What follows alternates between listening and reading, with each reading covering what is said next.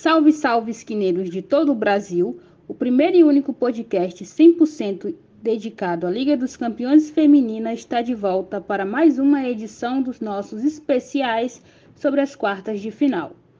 Oito equipes seguem na briga pela orelhuda mais cobiçada da Europa e durante os próximos dias, convidados especiais passarão por nossa bancada para falar um pouco sobre cada um dos times ainda vivos na competição. Então puxe sua cadeira e chegue mais perto. A Liga dos Campeões Feminina está de volta.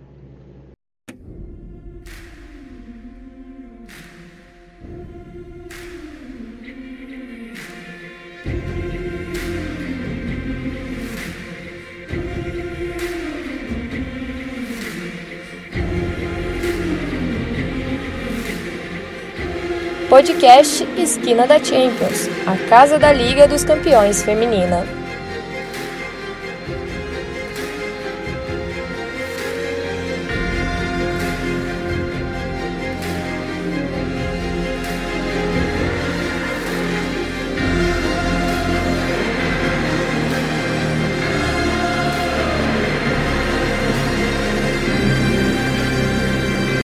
Programa de hoje, iremos receber a Letícia Santiago. Ela que é aí uma grande torcedora do Arsenal e vai bater um papo conosco sobre as Gunners. Bem-vinda, Letícia. Fala aí, galera. Bom dia, boa tarde, boa noite para quem está escutando.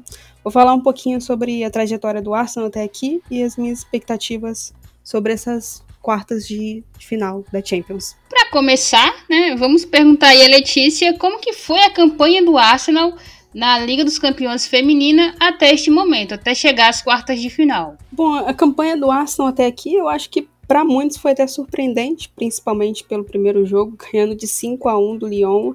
Eu acho que ninguém esperava isso. Todo mundo poderia esperar até uma goleada, mas do lado do Lyon e não o contrário. E o Arsenal no primeiro jogo ele já começou com desfalques ali na defesa. A gente não teve nem ali o Wilson nem a Rafa, que já estavam lesionadas nessa altura. Então foi muito surpreendente a forma com que o Arsenal conseguiu se defender. Mas o restante ali do, do da fase de grupos, ela foi bem normal para o Arsenal, venceu o Zurique, empatou um jogo com, com o Juventus e venceu outro jogo. E o normal do Arsenal, sempre depender da Midema ali para fazer aquele gol, para salvar o time. Depois perdeu um jogo para o Lyon, um jogo que até jogou bem. E aí, para finalizar, venceu de 9 a 1 do Zurique. Terminou em primeiro na fase de grupos. É, não foi um, uma fase de grupos maravilhosa, mas pelos times que tinha pela frente, times difíceis, Juventus, Lyon, até que ele foi bem, conseguiu é, ser superior e conseguiu passar em primeiro. Uma tentativa de pegar um, alguém mais tranquilo nas quartas de final, mas acabou esbarrando no sorteio com o Bayern mesmo. É, e a trajetória começa já um pouquinho difícil, né, Letícia? O Arsenal entrou ali na segunda fase das classificatórias e enfrentou o Ajax, foi um jogo muito duro, né? Acabou empatando na, na ida por 2 a 2 e na volta foi aquele 1 a 0 chorado e inclusive foi o gol da, da Viviane Miedemann, né, para classificar a equipe para a fase de grupos. E isso acabou deixando a torcida um pouco com um pé atrás em relação a como seria a campanha, e, principalmente por ter um Lyon no grupo, mas aí o Arsenal estreou de forma avassaladora, né? Aquele 5 a 1 muito contundente sobre o Lyon. Embora tenha empatado com a Juventus um jogo e tenha perdido a partida de volta contra o Lyon, ele foi superior nas duas partidas, poderia ter vencido as duas partidas. A gente vai até falar sobre isso mais à frente, que é um problema que a equipe tem tendo durante a temporada, que é não aproveitar as suas chances. Mas foi uma campanha sólida, né? Foi uma campanha bem, bem decente, dado o contexto que a equipe tem enfrentado aí durante toda a temporada.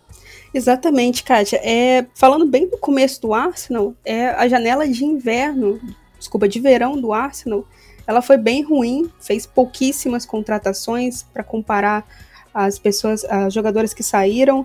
A gente não fez uma, uma pré-temporada, desculpa, muito longa, o que dificultou também o time. Então, logo de cara, a gente já pegou essa disputa com a Ajax e foi um jogo muito complicado, aquele 2 a 2 Deu para perceber que o Arsenal não estava fazendo um bom jogo e a expectativa foi muito baixa ali. Quando a gente viu aquela atuação do time, o time não indo bem, não é, colocando em campo o que a gente esperava do time, principalmente contra o Ajax, que em tese é um time mais inferior.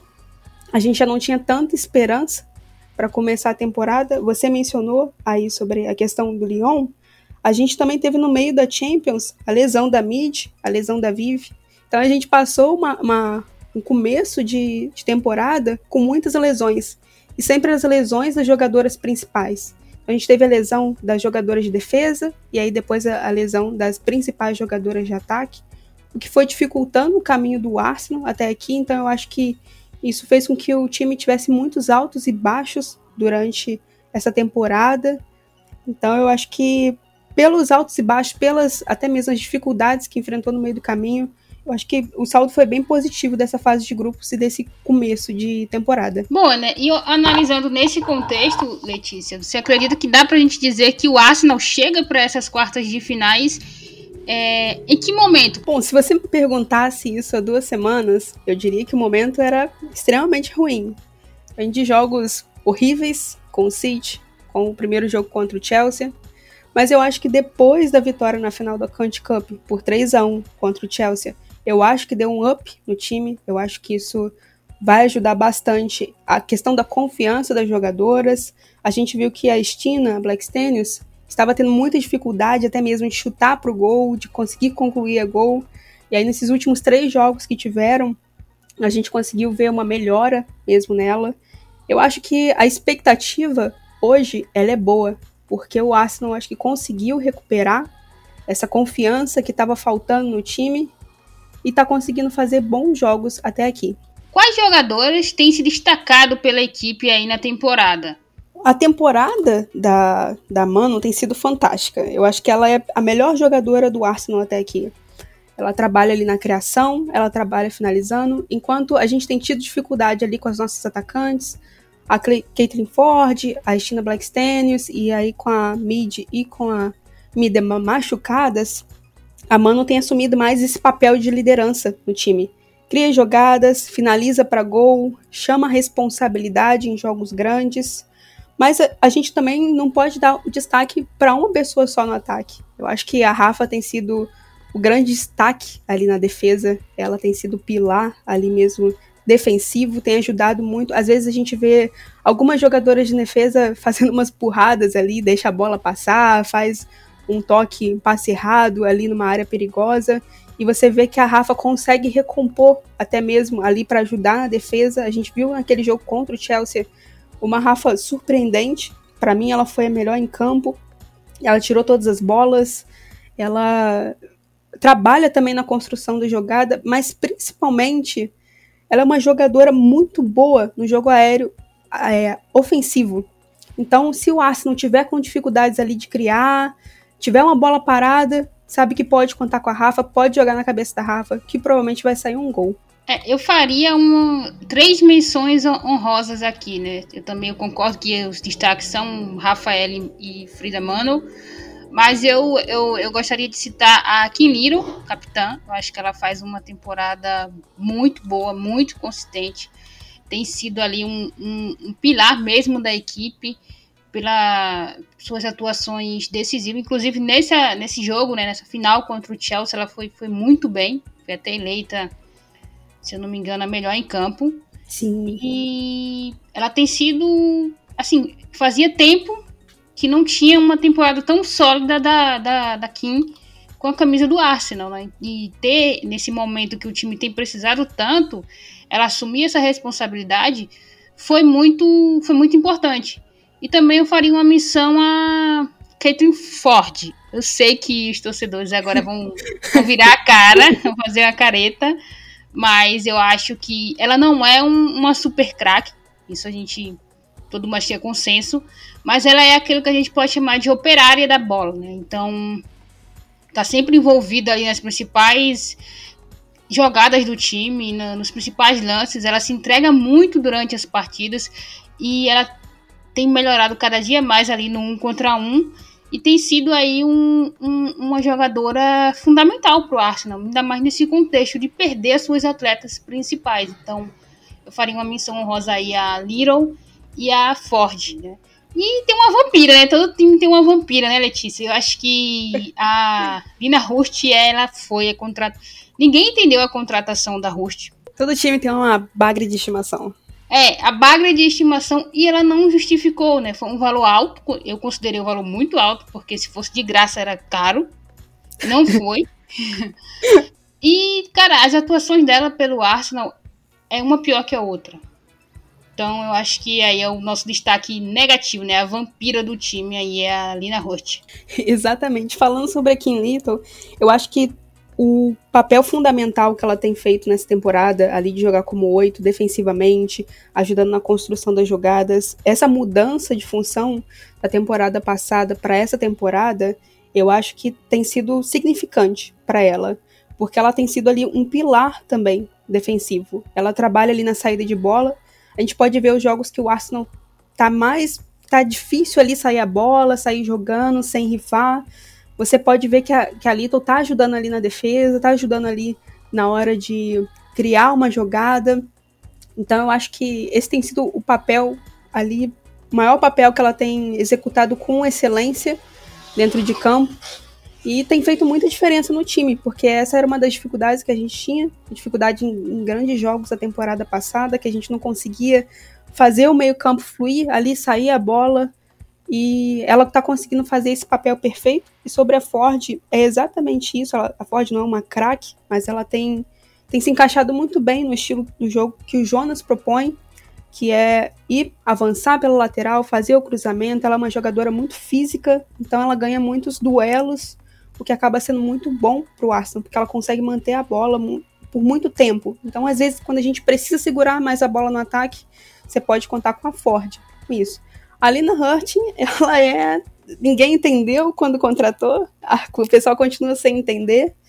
Ela era uma, é uma jogadora muito forte no jogo aéreo, mas quando a gente precisa dela no jogo aéreo, a gente não pode contar com ela, porque ela não tem feito esse papel, ela não tem conseguido jogar com a bola rolando, não consegue jogar com a bola aérea, ela praticamente só existe em campo quando entra. Então a gente não sabe muito bem se é uma adaptação ou se ela só é, é, assim mesmo, mas definitivamente ela não encaixou com o time. Mas aí você chegou a citar, né, Letícia, que não vai ter, o Arsenal não terá disponível duas jogadoras importantes, mas reforça aí pra gente quais são os desfalques da equipe para essas quartas de final. Então, os desfalques para a equipe é a Viviane Miedemann, a Beth Mead, que provavelmente não vão jogar mais ainda essa temporada. Mas a gente também tem umas dúvidas que provavelmente não vai jogar, pelo menos nesse primeiro jogo, a Steph Catlin, porque ela se lesionou, lesionou o pé, não foi divulgado o que aconteceu. E a Taya Golding, que em tese já era para ter voltado, que ela teve um LSA na temporada passada, mas parece que ela tá, tem tido dificuldade de voltar é até nem é tão desfalque assim, porque ela acabou de subir da base. Então a gente tem outras jogadoras ali para compor essa função. A Steph Kathleen é um desfalque importante, se a gente não puder contar com ela, porque ela tem vindo de boas atuações ali na lateral esquerda. A gente sabe que a Kate McCabe, ela não é uma lateral esquerda de origem mesmo, então ela consegue jogar por ali, mas Defensivamente, ela ainda deixa muito a desejar, mas a, a Midema e a Mid é um desfalque, dois desfalques grandíssimos, as duas principais jogadoras do Arsenal, e não poder contar com elas vai ter que o Arsenal tem que achar uma solução ainda, tem lutado para achar uma solução, ainda não conseguiu achar uma solução, e principalmente aproveitar esse gancho para falar que o Arsenal tem tido muita dificuldade para achar uma ponta direita. Desde que a Mid machucou, a gente vê a Pelova entrando, a gente vê a McCabe, às vezes a Ford caindo por aquele lado, até a mesma Hurting entrando por aquele lado. Mas ninguém consegue assumir aquela posição. É uma posição que fica muito aberta. A Gil sabe fazer aquela função, mas a gente não, não, não sabe muito bem a questão de tempo de jogo que a Gil tem. Então, o Arsenal vai precisar achar uma peça urgente para conseguir encaixar ali naquela ponta direita para fazer funcionar também, porque senão o time vai ter que jogar muito pela ponta esquerda. E aí, segurar o jogo por um lado só vai ser um pouquinho difícil. É, fala pra gente quais são os pontos fracos e os pontos fortes aí do, do Arsenal. Eu acho que o ponto forte nessa temporada tem sido a defesa. quando a, a Lia, o Elisson e a Rafa estão saudáveis, elas têm sido um pilar defensivo que dificilmente as pessoas conseguem passar por ali. E aí tem ali a Valt ali pela frente, tem a Kim Little ajudando na defesa. A gente tem duas laterais direitas muito boas. Então, é, quem entrar, a Laura Reuter, a Noel Maritz, a gente sabe que vai dar conta do recado. Pelo lado esquerdo também tem a Steph Kathleen. O meio-campo, eu acho que não estava se encaixando muito bem ali em grandes jogos da temporada passada, mas eu acredito que tenha melhorado muito, principalmente nesses últimos jogos, a criação de jogada ali, aquela saída de bola, a, esse trio ali, ali a Valt, Kim Little e a Frida Mano, principalmente pela temporada que a Frida Mano tem feito, eu acho que tem sido perfeito ali. O que tem pecado mesmo é ali no, no ataque. Eu acho que esse é um ponto é, um ponto negativo. O ataque não tem tido uh, grandes atuações. A gente tem chegado bastante, mas não consegue finalizar, não consegue concluir a gol com excelência. E também é, um destaque negativo, eu acho que é a, a falta de profundidade do time. Então, quando a gente perde alguma peça, a gente não consegue ter alguém no banco para encaixar.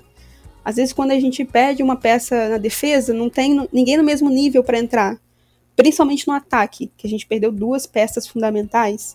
A gente tem tido dificuldades para entrar. A gente tem hoje no banco a Pelova, a Kuhl, a Gil, mas são jogadoras muito novas que vieram de times que não disputavam grandes partidas, vieram de ligas diferentes.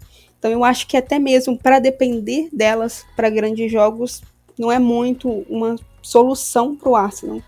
Eu acho que esse é o ponto negativo. Se o time não estiver funcionando, não tem uma peça no banco para fazer essa mudança durante o jogo. É, eu também acrescentaria na questão de pontos fortes, né, a capacidade de adaptação que o elenco tem mostrado, né? É, você Exatamente. perde as suas principais jogadoras, você precisa se moldar a isso e você consegue se manter competindo ali no alto nível da forma que está fazendo, né? Porque você perde, é, o Arsenal perdeu a sua principal atacante, né? O Arsenal proje, o projeto Arsenal estava sendo pensado em cima da renovação com a Viviane Miedema e perde também a, a Beth Mead, que fez a que estava que tava vivendo o melhor momento da carreira dela, né? Foi eleita a melhor jogadora da Euro, é, disputou aí o prêmio de melhor jogadora do mundo.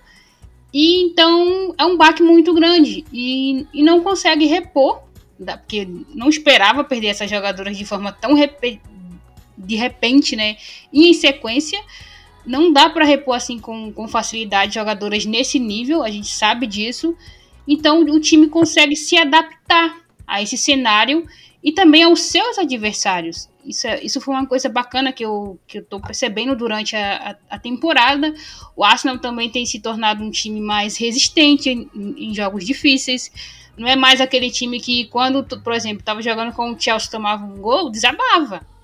É, a gente viu na final da Cut Camp o time tomar um gol com 4 minutos e seguir concentrado ali para ir buscar o resultado e, e sair com a taça. E também essa coletividade, né? Eu acho que o Arsenal tem sido um time muito versátil durante o jogo.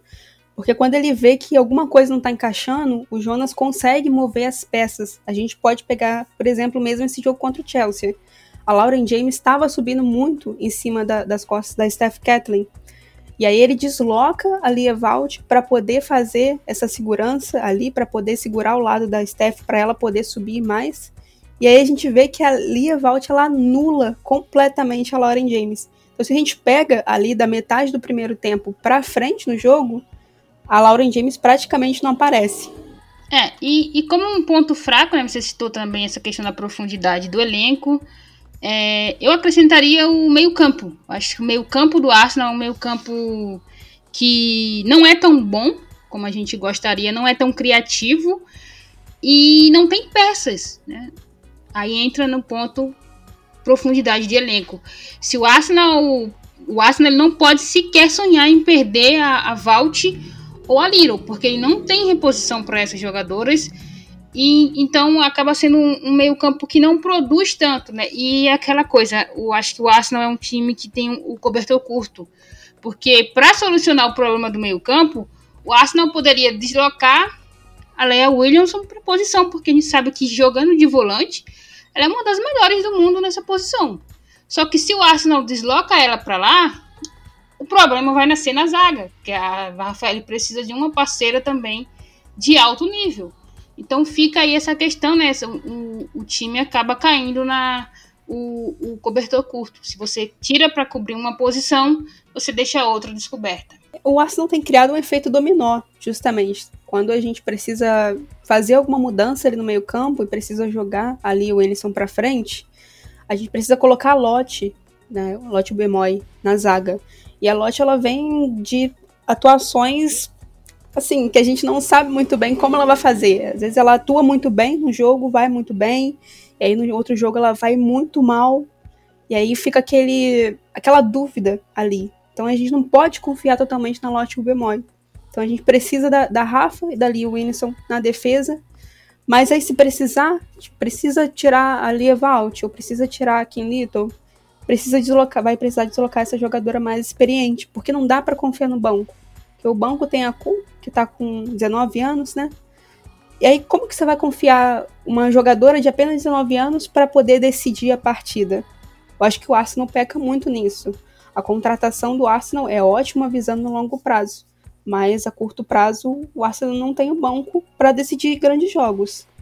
E aí vai ter que torcer mesmo para ninguém se machucar, todo mundo jogar bem, porque se precisar fazer alguma modificação para mudar o jogo, a gente sabe que o Arsenal não tem banco para isso. E para finalizar aqui, né, Letícia, eu gostaria que você desse aí a sua suas impressões, né, sobre o que a gente pode esperar do Arsenal nesses duelos de quartas de final contra o Bayern de Munique Bom, eu vou começar falando que, diferente do que muitas pessoas têm dito, eu não considero o Bayern favorito. Eu acho que é um time muito bom, mas o Arsenal também é um time muito bom. As dificuldades que o Bayern tem, o Arsenal tem. Então são dois times muito equilibrados. Eu diria que um confronto 50-50, está muito aberto para os dois lados. Diria até pelo, pelo momento, pelo último jogo, pelos últimos jogos, pela sequência pelo Arsenal ter ganhado do maior rival, é, eu acho que hoje o Arsenal entra levemente favorito, bem leve, 51-49 se for. Mas o que eu espero é um grandes jogos. Eu acho que pela dificuldade dos dois ataques, não devem ser jogos que façam, que tenham muitos gols. Eu acho que vai ser um jogo mais estudado, em que as defesas vão sobressair mais. Mas eu tô esperando, assim, um placar bem mínimo, 1 a 0 2 a 1 poucas diferenças, que eu acho que os dois times são muito equilibrados. Mas eu acho que o Arsenal pode levar um pouquinho de vantagem pelo fato de decidir o a partida em casa, pelo fato de fazer o último jogo dentro do Emirates Stadium. É, e a expectativa para esse jogo aí também está sendo bacana, né? O, o Bahia anunciou recentemente que já tem mais de 10 mil ingressos vendidos para a partida, né? Partida de, de ida, que é na Alemanha. É, e eles têm essa expectativa de bater o recorde que, que eles estabeleceram na última edição, no jogo contra o PSG, quando 13 mil pessoas foram na Allianz Arena para acompanhar a partida. Lembrando, bateu o recorde do Bayern feminino jogando na Allianz Arena, né? E o Arsenal também aí deve receber um, a depender né, do, do andar do primeiro jogo, deve receber um público legal lá no, no Emirates Stadium. É, eu acho que a gente pode esperar um jogo, dois jogos bons. São duas equipes que gostam de propor o jogo. Não vejo nenhuma das duas entrando para ficar recuadas. É, provavelmente vai levar aí o, o, duelo quem for mais, quem aproveitar melhor suas chances, né? Como a Letícia já citou, o, o, o Arsenal tem tido dificuldade para aproveitar o, as chances que cria, o Bayern também tem esse problema. Então aí quem for mais preciso vai levar vantagem aí nesse duelo e a expectativa é melhor, né? Eu acho que está muito páreo, eu acho que é um confronto muito difícil de prever. Não vejo nenhum dos times muito superior ao outro, é, apesar que o, o Bayern tem peças, tem mais peças disponíveis que podem mudar uma partida do que o Arsenal no momento, mas o Arsenal tem mostrado que é um time que pode surpreender né, durante essa temporada. Então, a expectativa é melhor e Bom, acho, acho que a Letícia espera que o Arsenal avance, né, Letícia? eu espero dessa vez. É, eu, o Arsenal também tem 10 mil é, ingressos vendidos já para o jogo de volta. Então, eu acho que vai ter um bom público. Acho que até mesmo o primeiro jogo deve ser um jogo mais tranquilo, em tese, digo, na quantidade de gols. Deve ser um jogo mais estudado, igual você mesmo falou. Os dois times gostam de propor.